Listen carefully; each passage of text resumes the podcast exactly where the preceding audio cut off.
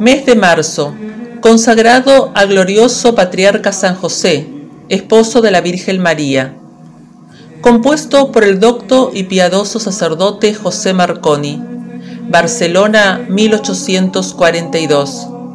Lectura Mariana Pérez de Durán. Día segundo. María Santísima, segundo ejemplo de devoción a San José.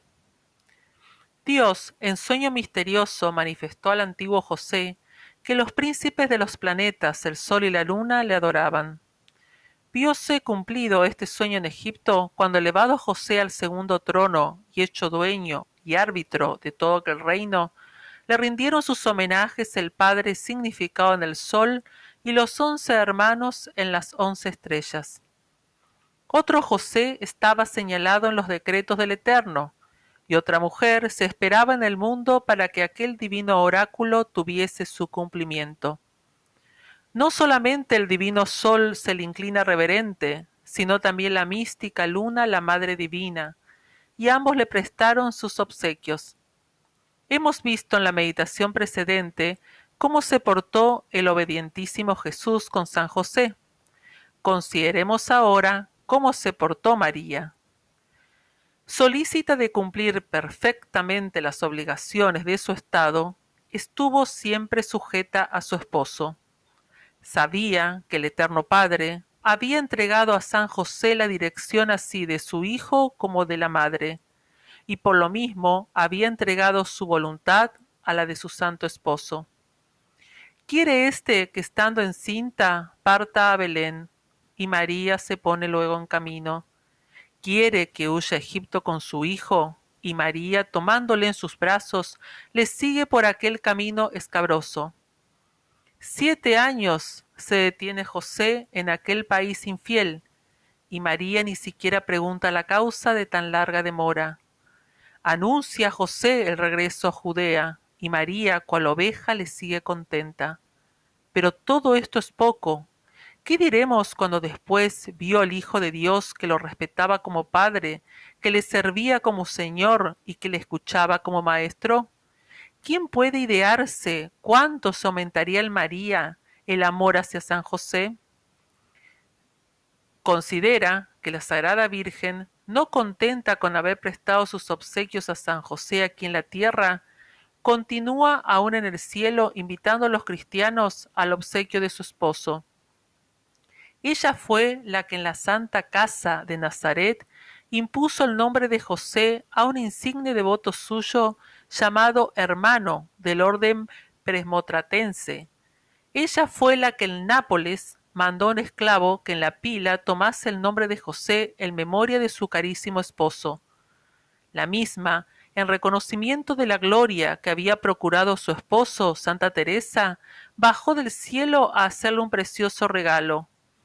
Ella fue por fin quien manifestó a Santa Gertrudis la gloria del trono de su esposo, y que al nombre de José se postran reverentes las celestes jerarquías.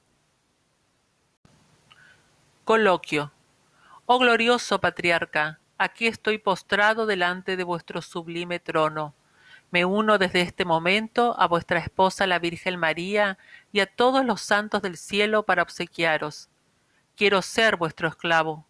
Cuanto pueda hacer en honor vuestro, deseo hacer en todos los días de mi vida, a fin de que dignándoos ayudarme siempre, mayormente en la hora de mi muerte, logre honraros en la gloria del cielo por toda la eternidad. Amén.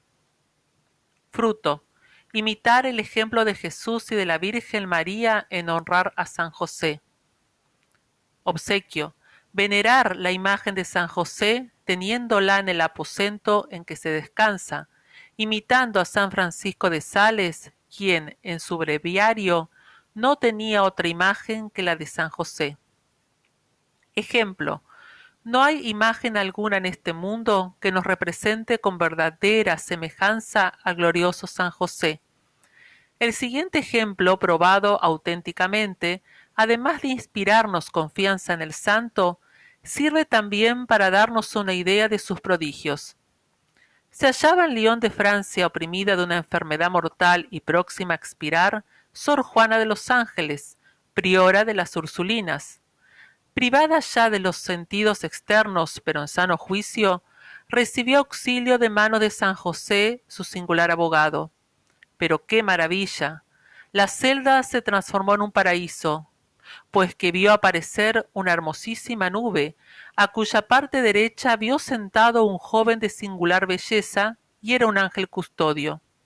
En la izquierda vio al glorioso patriarca San José con el rostro más brillante que el sol, y con una majestad sobrenatural, quien la miró con ojos piadosos e imponiéndole la mano al costado, se lo ungió prodigiosamente. Desapareció la visión y en el mismo instante se halló enteramente aliviada.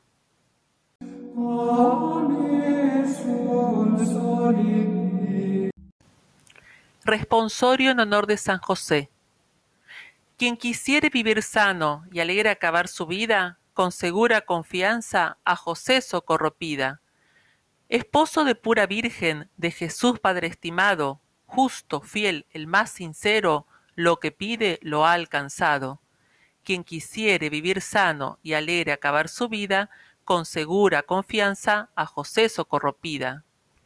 Sobre pajas al infante, adórale desterrado, le consuela si perdido, llórale háyale buscado.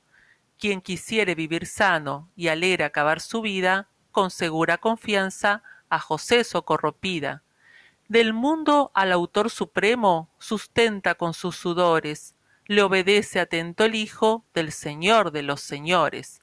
Quien quisiere vivir sano y alegre acabar su vida, con segura confianza a José socorropida. En su última jornada le asiste Jesús con María y expira con dulce sueño, alegre en su compañía. Quien quisiere vivir sano y alegre acabar su vida, con segura confianza, a José socorropida. Gloria al Padre y al Hijo y al Espíritu Santo, como fue desde el principio, ahora y siempre y por todos los siglos de los siglos. Amén. Quien quisiere vivir sano y alegre acabar su vida, con segura confianza, a José socorro pida. He aquí un siervo fiel y prudente a quien su Señor ha puesto por gobernante de su casa. Ruega por nosotros, San José, para que seamos dignos de alcanzar las promesas de nuestro Señor Jesucristo. Oh Dios, que por inefable providencia te dignaste elegir a San José para esposo de tu Santísima Madre, te suplicamos nos concedas tener en el cielo como intercesor al que veneramos en la tierra, como protector, tú que vives y reinas por los siglos de los siglos. Amén. El Papa Pío VII concedió perpetuamente indulgencia de un año que puede aplicarse en sufragio de las almas del purgatorio a todos los fieles por cada vez que rezaren este responsorio reescrito el 6 de septiembre de 1804.